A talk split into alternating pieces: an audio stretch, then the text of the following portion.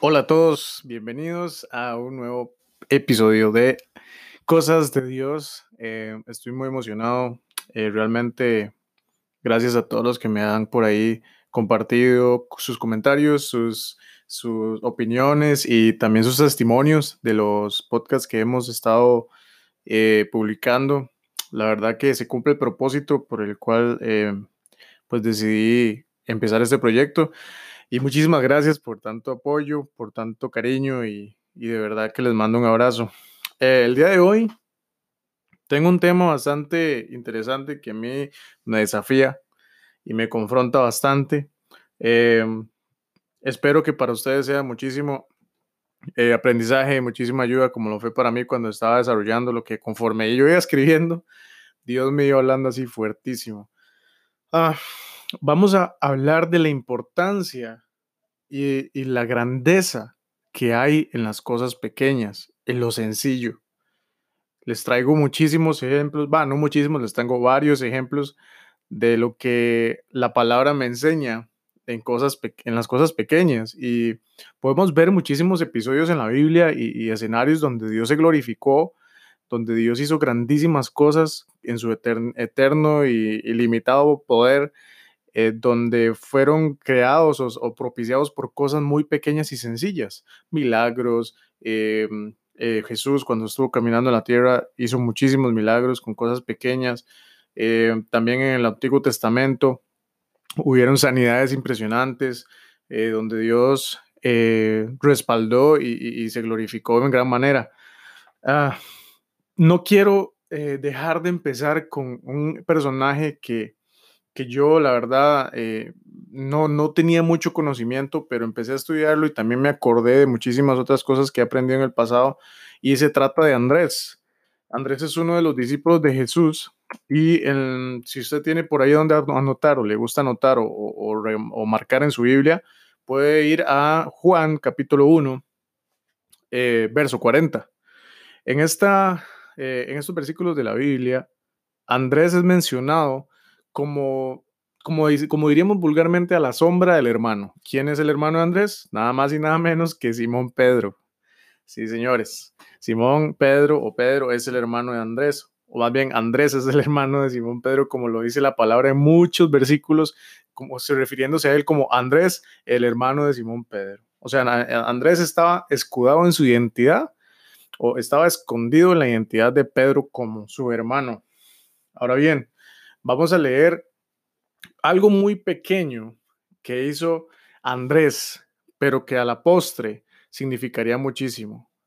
Hey, dice la palabra en Juan 1, 40 y 41. Andrés, hermano de Simón Pedro, era como de los, era uno de los que habla, habían oído a Juan y habían seguido a Jesús. Este halló primero a su hermano eh, Simón, perdón, y le dijo, hemos hallado al Mesías que traducido es el Cristo. Y ya luego en los versículos siguientes habla de cuando Andrés lo llevó a conocer a Jesús. ¿Por qué menciono esto? Porque muchas veces nuestra vida está pasando y pasan por muchísimo tiempo, eh, eh, temporadas consecutivas, haciendo cosas que no nos gustan o haciendo cosas muy pequeñas que nosotros decimos, esto no tiene ningún valor, no sé ni para qué lo hago. Si, usted que está escuchándome se siente identificado con esto, yo quiero decirle que hay un poder enorme en las cosas pequeñas, en las cosas que usted hace que tal vez no le tiene ningún valor. Eso es sumamente importante. Ya vamos a ir hablando por qué. Andrés fue el primero que le presentó a Pedro a Jesús.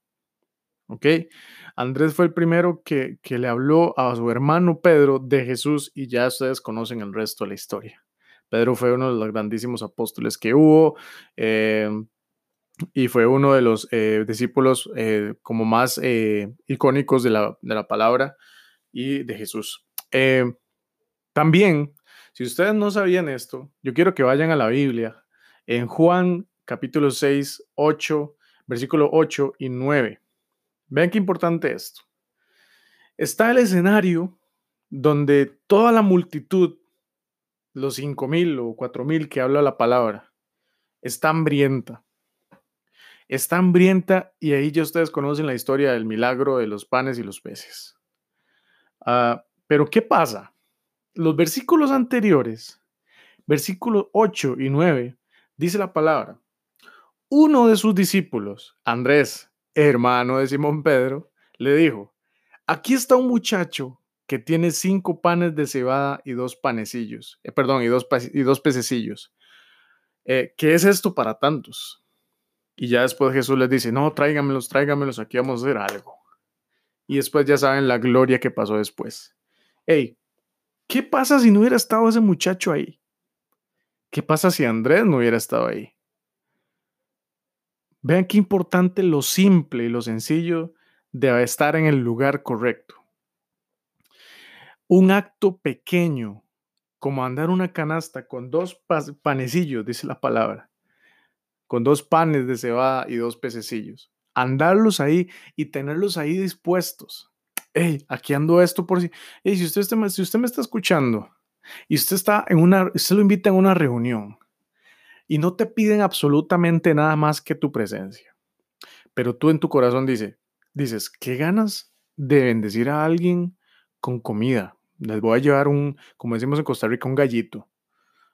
O, un gallito, traducción al, para los extranjeros que no son costarricenses, un gallito quiere decir como un, eh, un plato de comida, eh, una empanada, un café, un, una, un sanduchito, galletas, lo que sea.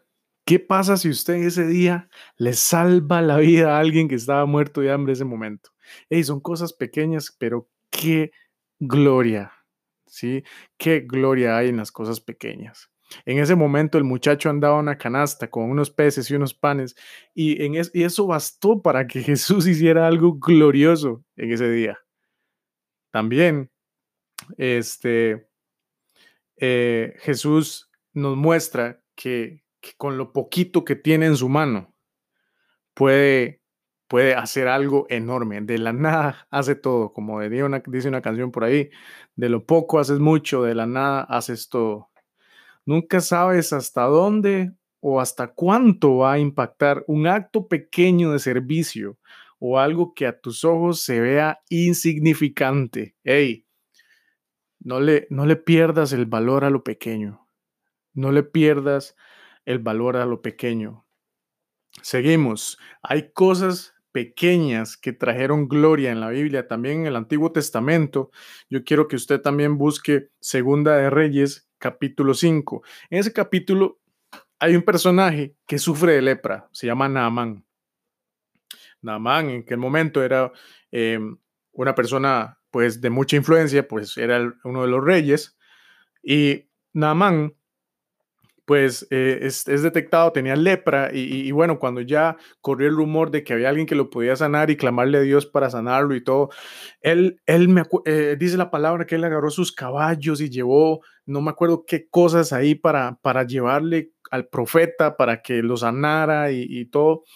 Llega al lugar y el profeta lo que le dice es, anda a lavarte al río siete veces y te metes siete y te salís siete veces y yo me imagino a Namán como, ¿y este tipo qué le pasa mandándome a un río a lavarme? Y según él, con esto, no, no, no. Y de hecho la Biblia dice, no, aquí yo estoy esperando que Dios haga algo, que me ponga las manos, que, que, que Dios me sorprenda y me toque y me sane, como muchos esperamos a veces ese, ese milagro.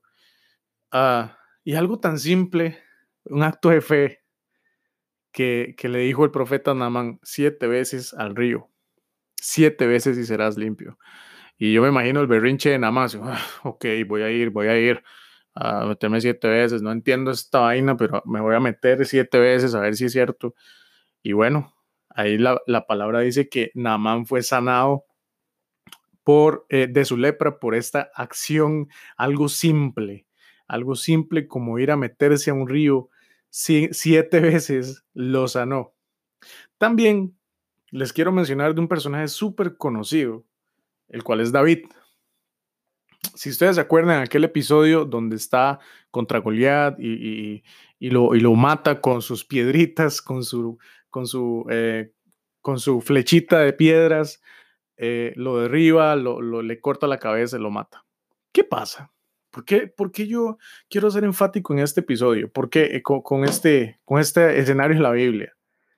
Resulta que antes, antes, ojo, antes de esa batalla de David contra Goliat, él tuvo muchas otras batallas que nadie vio, que nadie vio.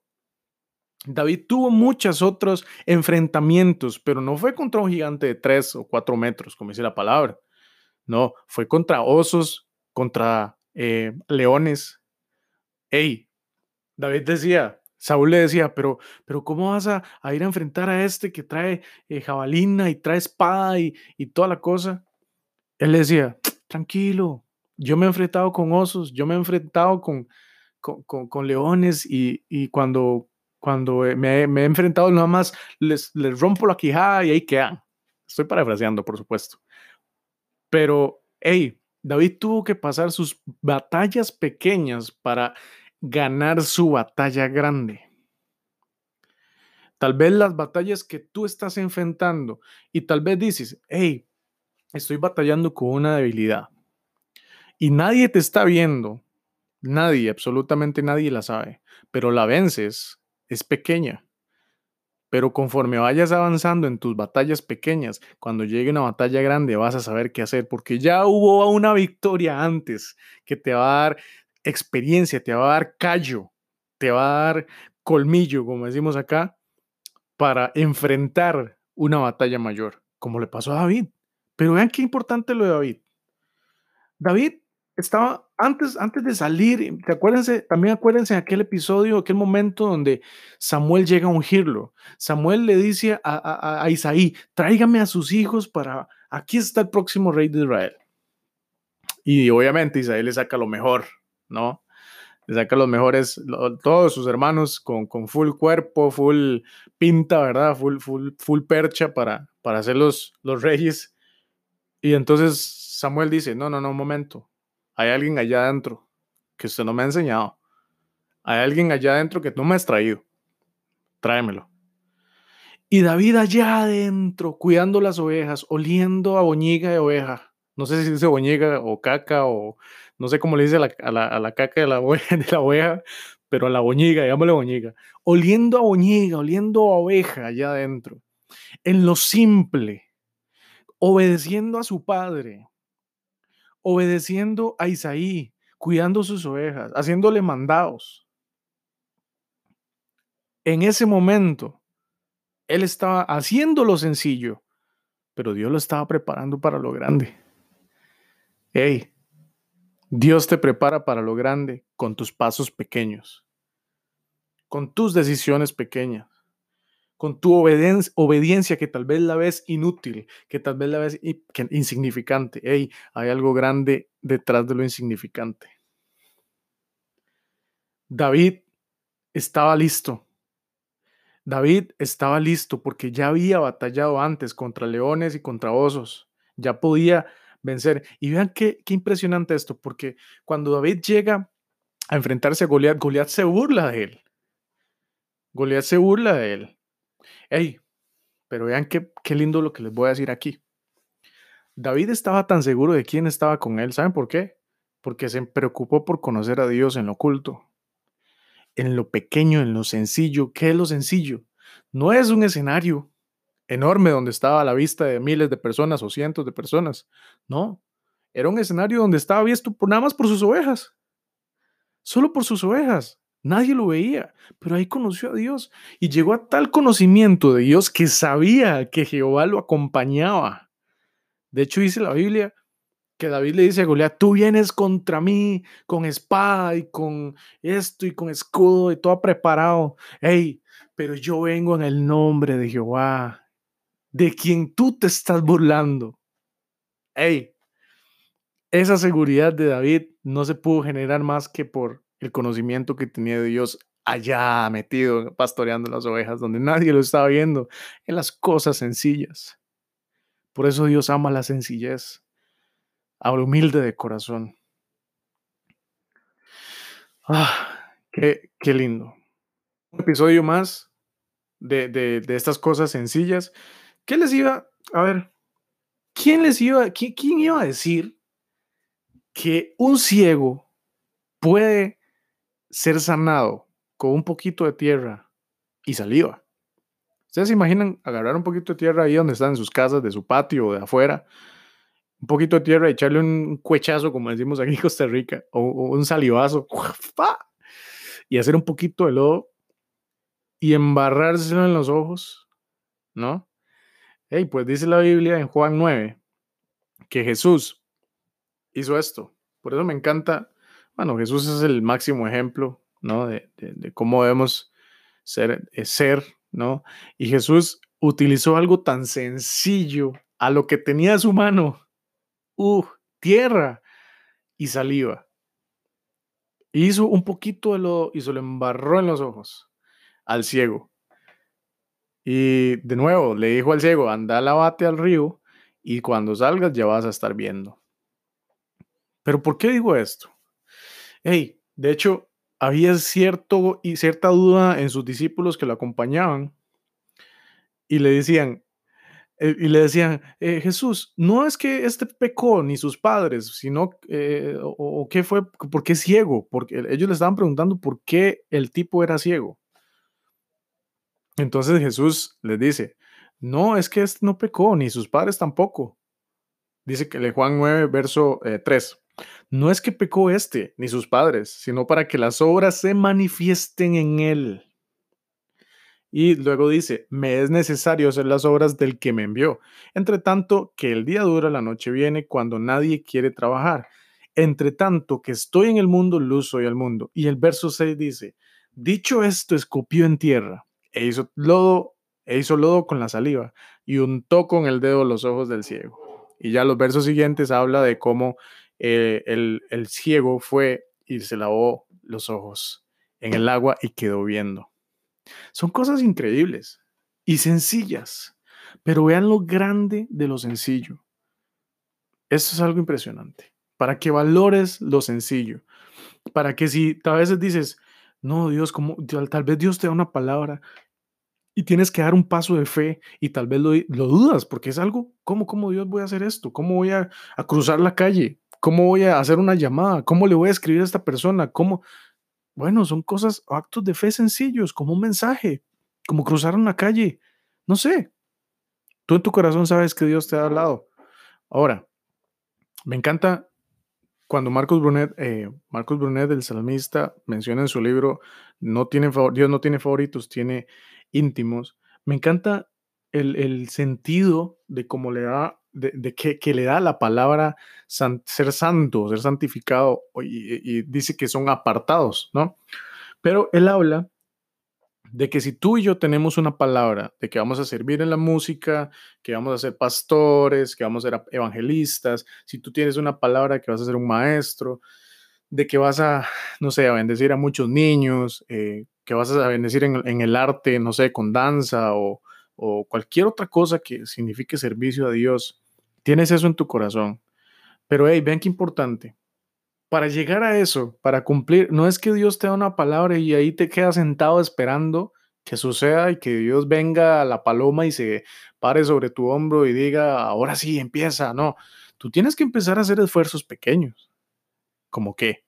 Por ejemplo, me encanta porque me acuerdo que esto no lo saben muchas personas, pero cuando yo empecé el ministerio de alabanza, eh, en, un, lugar, en la iglesia donde estoy. Yo vivía en un lugar muy alejado de la capital eh, y había que tomar como tres buses y yo tenía que madrugar un montón y no tenía carro en ese momento. Entonces, wow, yo tenía que ponerle así un montón para poder ir a los ensayos, a las reuniones, a todo. Em, ya luego después me, me, pasé a vivir más cerca, pero, y, tenía, y tengo carro ahora, pero en aquel momento yo tenía que ingeniármelas para poder eh, pues eh, llegar y estar en las horas que necesitaba estar y cumplir y estar en los cultos y cantar y todo el tema. Pero yo, yo decía, ¿por qué hago todo esto? ¿Por qué me desgasto? ¿Qué pasa? Y entonces ahí fue cuando Dios me habló a través de este libro y, y decía, hey, son los esfuerzos que no te gustan los que al final van a abrirte muchas, muchas puertas y te van a respaldar. Entonces yo te quiero decir hoy, hey, las cosas pequeñas que estás haciendo el día de hoy, los esfuerzos pequeños, los, las inversiones de tiempo, las inversiones de incluso dinero a veces que te son tediosas, hasta aburridos, son las que te van a abrir muchísimas puertas mañana. Van, son las que van a respaldar tus frutos mañana. Son, estás construyendo sobre la roca. Tus raíces están creciendo fuertes y no se está viendo tal vez hoy, pero el día de mañana vas a decir, hey, valió la pena tanto esfuerzo que hice. Son cosas que tal vez son insignificantes, amigos. Son cosas que tal vez son insignificantes para ti, pero el día de mañana Dios se va a glorificar tantísimo como los ejemplos que, te estaba mencionando anteriormente. Es tan importante apreciar y valorar los esfuerzos y las cosas pequeñas, porque decía Pablo, hay que encontrar el contentamiento. Está, supe vivir en abundancia, también supe vivir en escasez. Ah, cuando estas personas hacen esos esfuerzos. Hey, si usted me está escuchando y usted es de las personas que toman los últimos buses para ir a su casa porque fue a la iglesia, si usted no tiene carro a veces tiene que pedir ride para que alguien lo lleve muy tarde a su casa o a, tomar el bus para otra hora más, déjeme decirle que Dios te va a sorprender. Si usted es de las personas que usted trabaja, tiene hijos y está en la universidad y a veces dice, no sé cómo voy a salir de esto, pero sigues con todo tu amor, déjeme decirte que Dios va a dar fruto de eso vas a dar fruto de eso y te irá bien, te irá bien, como dice Isaías. Si, si eres de las personas que tal vez estás haciendo cosas que no mucha gente está viendo, que no mucha gente te está aplaudiendo, te está comentando, te está, eh, no sé, apoyando, déjame decirte que si hay una palabra en tu corazón y, quieres caminar en, esa palabra, déjame decirte que vas a dar mucho fruto porque te estás esforzando. Si usted es de las personas que están en una carrera universitaria y el día de hoy no entiende ni por qué se esfuerza tanto, porque no entiende que, no sé, por qué vale la pena tanto esfuerzo, valdrá la pena, hey, vale la pena, si hay un sueño en tu corazón y te esfuerzas por eso, Dios te va a respaldar. Pero ama, enamorémonos de las cosas pequeñas, de lo sencillo, de lo sencillo.